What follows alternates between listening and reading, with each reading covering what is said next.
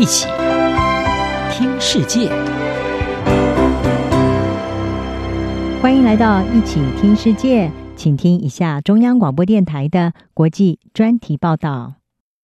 今天的国际专题，我们要为您报道的是：拜登支持豁免疫苗专利，着眼扩大美国的影响力。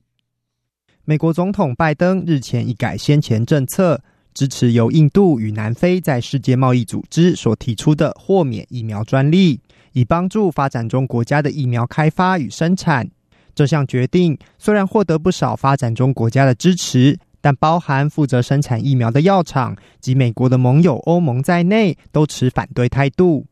认为这无助于改善当前的疫情危机。不少专家都认为，拜登支持疫苗专利让渡的举动，对当前的疫情没有立即帮助。首先，即便有了美国的支持，但这项提案必须获得世贸组织达成全球性协议，光是谈判协商就至少要花上数个月的时间。其次，即便各国同意专利让渡，允许各国药厂可以自行生产特定厂牌的疫苗，而不用担忧侵犯专利。然而，这并不代表各国就能快速生产疫苗，因为疫苗生产涉及庞大的生产设备、关键技术移转以及专业技术人员，还有是否有充足的原料供应，这些都是短期内难以改善的问题。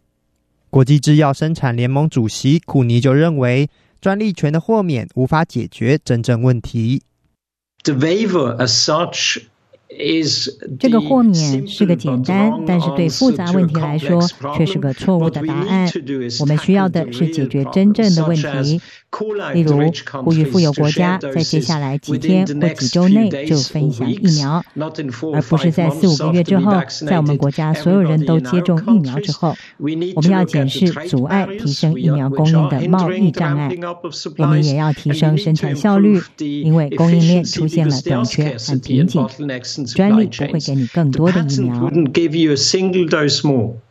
如果这并非解决疫苗问题的解药，拜登又为何支持专利让渡？不少分析认为，拜登此举更倾向是政治性决定。拜登在去年竞选期间就承诺会支持疫苗专利让渡，而在他上任后，民主党党内的自由派人士也极力呼吁拜登采取行动。因此，这次的宣布可以为他赢得党内和民间公益机构的支持。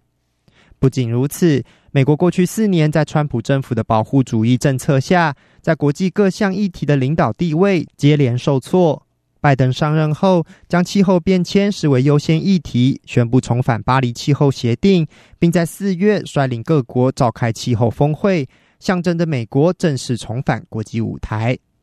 在疫情方面，在中国和俄国不断向世界各国提供疫苗，大力推动疫苗外交之际，拜登则因为以美国国内优先而饱受国际压力，所以支持疫苗专利让渡的决定，也代表着拜登把疫情和疫苗视为另一项重要的国际竞逐之地，美国的影响力不能在此缺席。此外，由于正值印度面临全球最严重的疫情。每天有超过三十万人确诊，同意让渡专利将为拜登博得印度、非洲等发展中国家的支持。开放专利让渡，长期而言可望加快发展中国家的疫苗开发进度。然而，不少人也担心，中国可能借此机会提升在疫苗开发上的落后地位。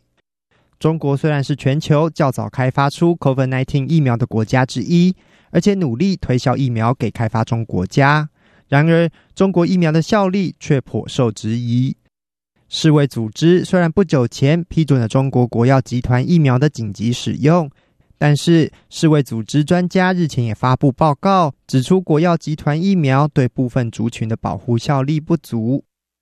在中国疫苗效力明显不如西方国家疫苗的情况下，路透社报道，许多药厂及部分美国官员担忧。拜登开放专利分享的决定，可能影响美国在疫苗上对中国的竞争优势。